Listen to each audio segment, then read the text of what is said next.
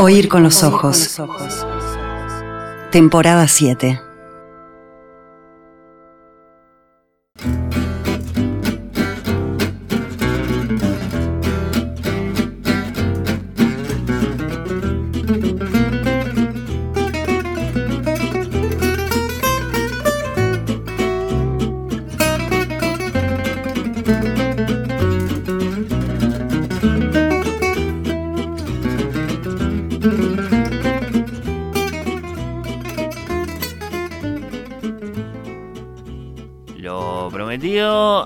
Sobre nuestra mesa de trabajo, ¿cuántos? ¿Cuatro, cinco, seis, siete libros nuevos? Bueno, vamos a ver cuántos eh, destacamos. Hay, por ejemplo, nuevo libro de la peruana radicada en España, Gabriela Wiener.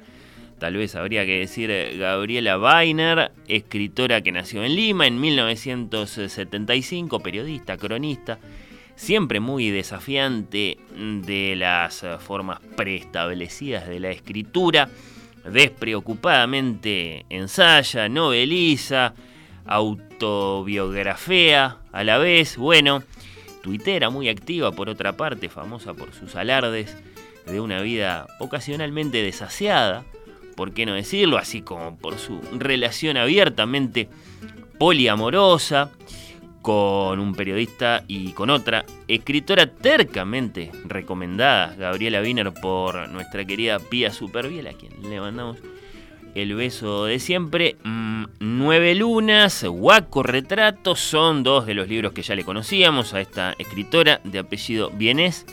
Wiener, como que su tatarabuelo, según cuenta precisamente en Guaco Retrato, había sido el explorador judío austríaco Charles eh, Wiener, responsable por uno de esos zoológicos humanos en los que se exhibían nativos americanos, por ejemplo, en la Exposición Universal de París en el siglo XIX, dejándole servida a esta peruana una gran historia, sí, de antepasados y de racismo. Bueno, su nuevo libro, que de todo modo no es nuevo, y hay que empezar a poner acá esta clase de asteriscos que creo que son útiles porque uno entra a las librerías y se hace la pregunta, ¿no? ¿Este libro es nuevo? Bueno, no, este es de 2008, no lo teníamos, aparece ahora relanzado por Literatura Random House.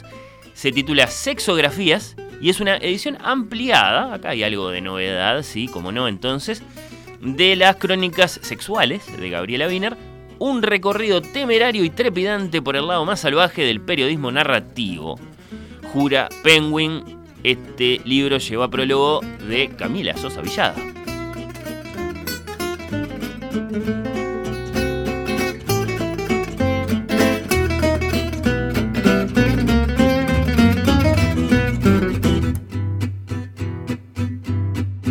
Abogada desencantada del derecho y devenida en escritora es la chilena Alia Trauco Serán Santiago de Chile, 1983, que acaba de dar a conocer Limpia, una nueva novela muy del interés, nos parece, de nuestra querida Lucía Campanella, apasionada, como sabemos, como ha contado ella misma, de las representaciones del trabajo doméstico en la ficción, como que fue su tema de tesis. En este libro tenemos a Estela, empleada en la casa de una familia rica en Santiago, un matrimonio ahí, una niña, un poco difícil. Es una empleada que vive para esa familia, esta Estela. Así está presentada en una muy expresiva primera persona creada por esta autora Trabuco Serán. La mexicana Fernanda Melchor ha dicho que los años narrados en este libro igualan el tiempo de una pesadilla propiciada por las consecuencias nefastas del neoliberalismo y la sociedad del cansancio.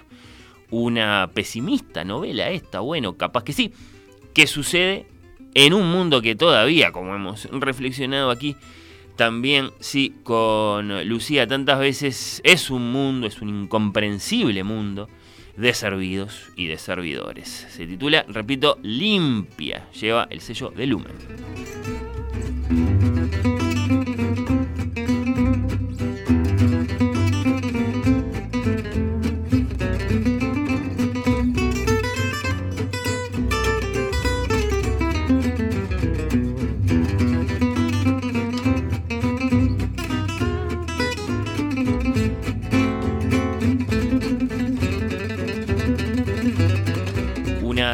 Decididamente importante después de casi dos décadas de silencio literario desde su tranquilo Nuevo México al sur de los Estados Unidos y a punto de cumplir 90 años el próximo mes de julio de este 2023. Bueno, regresa el héroe de las letras americanas contemporáneas, Cormac McCarthy, el Onetti estadounidense actual, algunos dirán en todo caso el Faulkner actual. La realidad es que tiene mucho en común con los dos, ¿no? Con Onetti en particular, a mí me causa gracia eh, evocar que comparte algo muy curioso. Los dos desprecian a Henry James. Y de los dos me llama mucho la atención, ¿no? Onetti que decía, no sé qué le ven al coso ese. Y McCarthy que dice que Henry James, it's not literature. No es literatura, no sé por qué lo dije con British accent. Diría que, bueno, está, it's not literature porque fracasa en retratar la vida y la muerte, una opinión, yo qué sé, llamativa, por lo menos nunca me la olvido, entre el western y la ficción futurista, especulativa, apocalíptica, McCarthy, ¿no? Y saben de lo que les hablo porque lo leyeron a McCarthy o vieron las películas que hicieron con sus libros, ¿no? Este es el reconocido y premiado y exitosísimo comercialmente autor de libros tan admirables como Meridiano de Sangre, como todos los hermosos caballos, como No Country for Old Men, No es País para Viejos, como La Carretera, ¿no? Tan señaladamente llevadas al cine en su momento todas estas eh, novelas. Bueno, vuelve. Vuelve ahora con El Pasajero y Estela Maris, que son dos novelas breves publicadas en un único volumen. Breves más o menos, juntas eh, se presentan en un considerable volumen de 600 y tantas páginas la primera de las historias sucede en Mississippi en 1980, la segunda en Wisconsin en 1972. Están anunciadas como historias gemelas acerca del suicidio y el incesto, las enfermedades mentales que afectan las voces de los personajes y las teorías científicas y filosóficas que tanto lo atarean al propio McCarthy, del que es muy famoso que aún siendo un novelista de renombre como es, de renombre internacional, casi no tiene amigos escritores casi no tiene amigos escritores eh, de ficción y en cambio sí se reúne a diario con los científicos y pensadores del Santa Fe Institute, con los que le apasiona discutir acerca de física o lingüística, astronomía o matemáticas eh, o fútbol.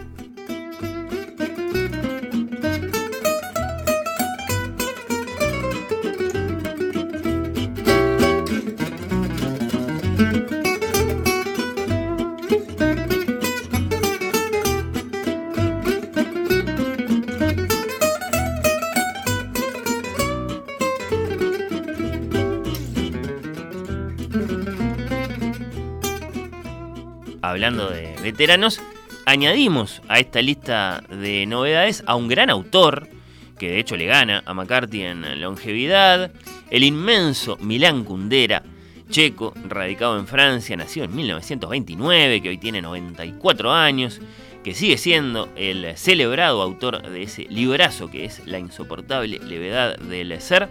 Acá lo tenemos en su faceta ensayística, más política e histórica tenemos la oportunidad de conocer un viejo texto, que no una novedad, vale la aclaración, titulado Un Occidente secuestrado.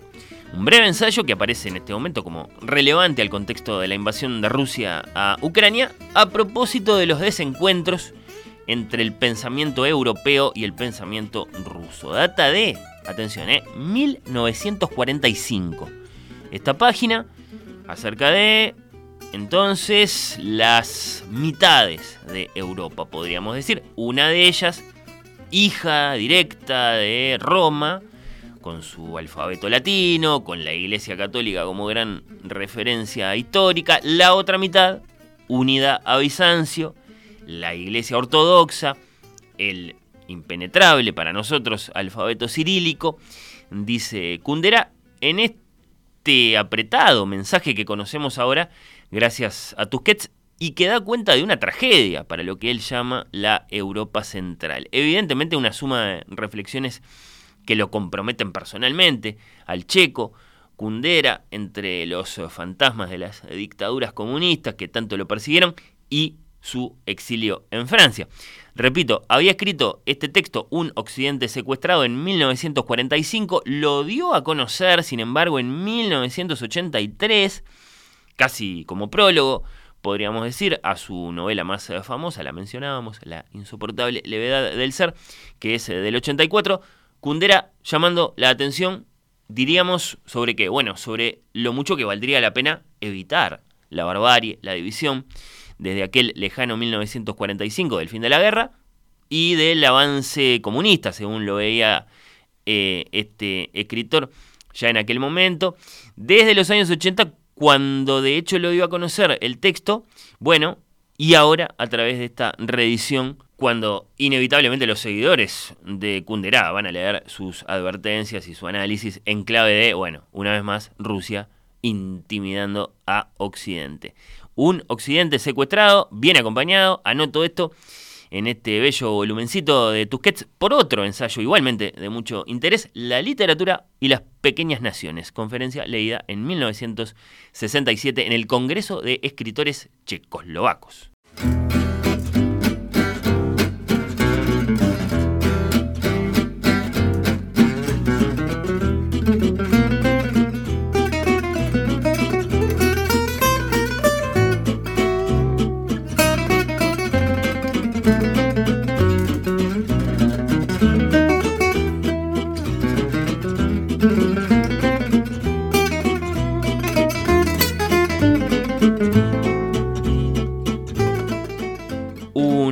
Libro más, ¿les parece?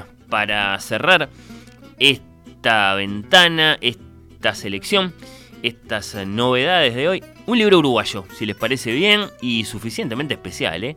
Una historieta histórica, el comic book, presente en esta bibliotequita que les propongo, no para una ficción, que a lo mejor sería lo más esperable, sino en este caso para una narración que es el resultado de una investigación histórica. Miren ustedes. Artigas el patriota sin patria, de Gonzalo Elleravide. El Eye, para los amigos, Montevideo 1972, con prólogo nada menos que de Felipe Piña. Acá Elleravide, el de Guambia y el de Guacho, entre tantas otras experiencias que acaso lo prepararon para este libro. Bueno, escribe, dibuja. Artigas, el patriota sin patria.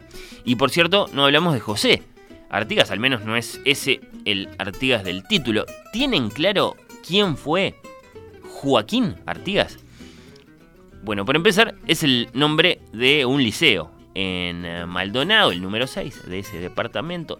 Ella agradece a los estudiantes, docentes de esa institución en el final del libro. De hecho, Joaquín Artigas fue, nos venimos a enterar, uno de los héroes del desembarco de la playa de la Graciada en abril de 1825, un héroe borrado, que por ejemplo no aparece en el famoso cuadro de Blanes que inmortaliza ese acontecimiento, además de que existe poca o ninguna documentación en general acerca de su destino. Sabemos por algo de lo que adelanta Piña en el prólogo de la historieta que era oriundo de Mozambique, que fue bautizado en la iglesia de Minas, que acaso perteneció como esclavo a la familia que da apellido a nuestro prócer. Esta es la olvidada historia que desentraña y narra, no sin humor por supuesto, Gonzalo Echeravide. Nos mandamos la parte y le preguntamos a Gonzalo, ¿qué onda este libro? Bueno, lo que van a poder eh, ver y leer eh, con sus ojos, los oyentes de oír con los ojos, en esta historieta, esta novela gráfica que se llama Artigas, el Patriota sin Patria, eh, yo diría que son, este, si tuviéramos que resumirlo, serían como dos historias que están interrelacionadas. Eh, por un lado, la historia de este pueblo, de nuestro pueblo, hoy dado en llamar República Oriental del Uruguay, pero venimos del Virreinato del Río la Plata, este, de, los, de los ancestros que vivieron en estas tierras, que fueron, por supuesto, este, los, pueblos originarios de América, charrúas, guaraníes, etcétera, este, y eh, componente migratorio de distinta índole. Este, uno de ellos, por supuesto, el de, la esclavitud, de los esclavizados, este, que fueron traídos de África, este, un negocio que fue una primera gran multinacional que, que, es la que inicia el capitalismo tal como lo conocemos. este, que pasamos del feudalismo al capitalismo con esa inyección de capital, ¿no? 400 años de 40 millones de personas robadas de África para robar las riquezas del suelo y del subsuelo americano. Y en el, y, en el medio o producido por todo eso, la, la, creación de esta, de, o el desarrollo cultural y después político eh, de este pueblo este, del que formamos parte hoy. Este, es decir, que la historia de la banda oriental en la primera mitad del siglo XIX. Eso por un lado. Y por el otro es la historia de una persona que existió, que se llamó Joaquín Artigas, que fue un esclavizado de la familia Artigas, comprado por Martín José Artigas, el padre José Gervasio, y que vivió y trabajó en los campos de Casupá, de la familia, que eran de donde provenía la mayor parte de la riqueza, campos de los que en general sabemos poco y nada, en general se habla del, Sauce, que era un tambo, de la casa de Montevideo, que, los historiadores nos indican que, Artigas por allí casi que ni pisó. Este, su pasaje por las tierras familiares, que tampoco fue demasiado largo, fue, fue en Casupá, en, en, Paso de los Troncos, en realidad, a 11 kilómetros de Casupá. Bueno, este, por allí estuvimos recorriendo los campos con, con un vaquiano, Pepe Miravalle, que nos llevó, y con muchos otros vaquianos que no los voy a empezar a nombrar porque son enormes la cantidad, que son historiadores e historiadoras que me ayudaron muchísimo en este, en este trayecto.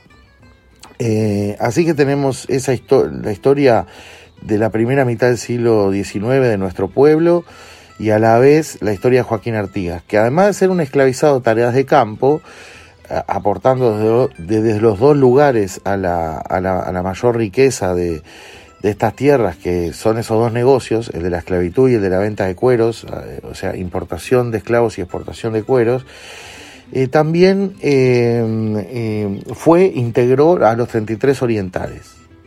Que eso fue lo primero que me llamó la atención sobre este nombre. Aparecen dos Artigas en la lista de los 33. 33 orientales que, como sabemos, ni fueron 33 ni todos orientales. Eso también habla, habla la novela gráfica. Pero la cuestión es que Joaquín Artigas integró este grupo este, de manera que fue un patriota.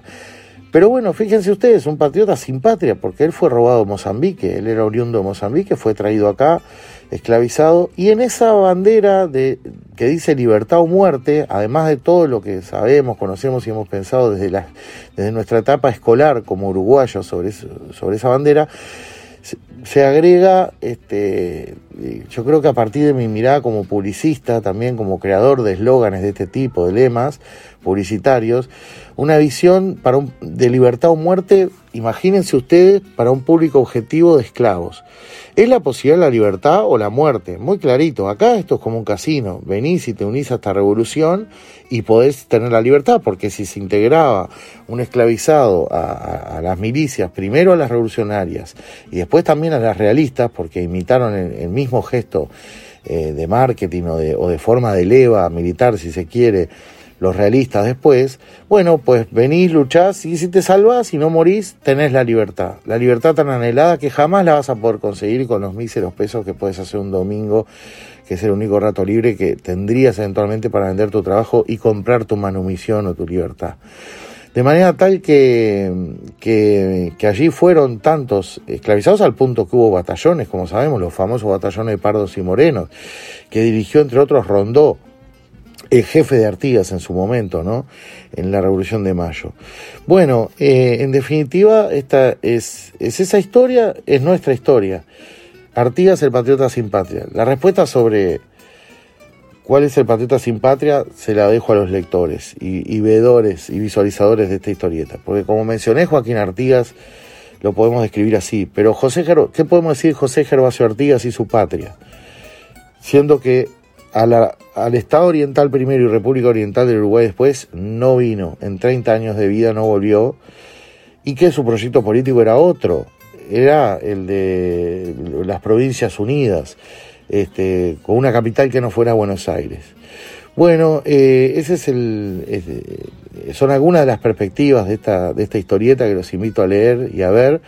Este, y que en ese sentido también de, ir más allá de nuestro coto oriental, de este límite que nos da el río por un lado y el idioma por el otro, este, como dijo alguna vez el historiador Vázquez Franco, que es Uruguay, sino una tierra brasilera poblada de argentinos, y ahí estamos en el dilema de nuestra identidad nacional, que es, el, que es lo, que, lo que me provocó estoy convencido yo, mi inquietud por estos temas y por esta investigación y por este guion y por estos dibujos, digamos que, en, ese, en ese alcance mayor también acudí, tuve este, el honor y y y y y el, placer de que eh, Felipe Piña, el historiador argentino, este, el historiador nacido del otro lado del río, este, en esa otra este, provincia de aquella época, hoy país, eh, me prologara el libro, este, que también se va, se va a distribuir en Argentina por Editorial Planeta, este, cosa que me pone muy contento. Bueno, queridos este, amigos y amigas de Oír con los Ojos y, audiencia, los, los saludo, les mando un abrazo y me contarán cuando lo lean. Ya estaremos por ahí un día en el estudio charlando. Gran abrazo, gracias. Le agradecemos muchísimo a Gonzalo Echeravide. Invitamos a conocer Artigas, el patriota sin patria, lleva el sello de Planeta. Invitamos igualmente a conocer ellehistorietas.com, que es un precioso sitio para conocer más sobre las creaciones de este talentoso escritor y dibujante. E invitamos igualmente, por si alguno anda por allá, a la primera presentación que va a tener esta historieta. Conocé la novela gráfica que se hizo en Punta Colorada la historieta de nuestra historia de Gonzalo Elleravide y esto es hoy, sí, a las 7 y media de la tarde, 19.30 horas, en el espacio cultural La Corniche, allá en Punta Colorada. Va a estar el autor, Gonzalo Elleravide, naturalmente, y lo va a acompañar Claudio Invernici. Habrá otra presentación, esta vez sí, en Montevideo, el próximo 20 de abril. Compartiremos esa información, llegado el momento, por supuesto que sí. Oír con los ojos. ¿Ves lo que te digo? Gabriela Wiener, Alia Trabuco Serán, Cormac McCarthy, Milan Kundera, Gonzalo Belleravide, que han hecho entonces todas estas invitaciones lectoras para ustedes, queridos oyentes de Oír con los Ojos, que son tan aventureros de las eh, librerías. Llegó el momento de despedirme porque se viene partido clásico, un partido clásico especial, ¿por qué no? Porque es el regreso después de un sábado en que no tuvieron programa nuestros eh, compañeros y porque prometen un clásico de Pascua con Bach, con Mahler. Capaz que hoy hago la excepción y me lo quedo escuchando. Gracias a todos eh, por haber estado ahí a lo largo de todo este rato. Gracias, Felipe Reyes, por ponernos al aire. Nos reencontramos el próximo sábado, sábado 15 esta vez eh, de la mano de Nachu, nos visita Álvaro Ojeda como escritor invitado. Los espero.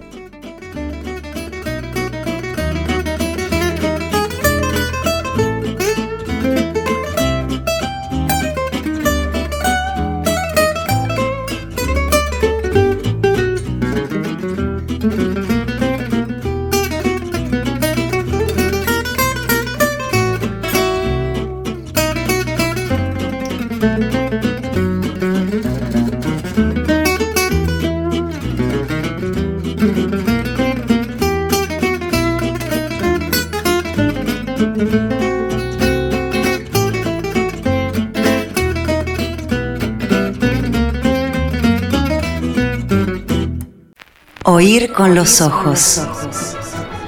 ¿Ves lo que te digo? Oír con los ojos.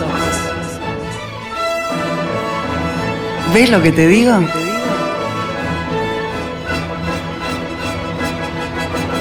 Oír con los ojos. ¿Ves lo que te digo?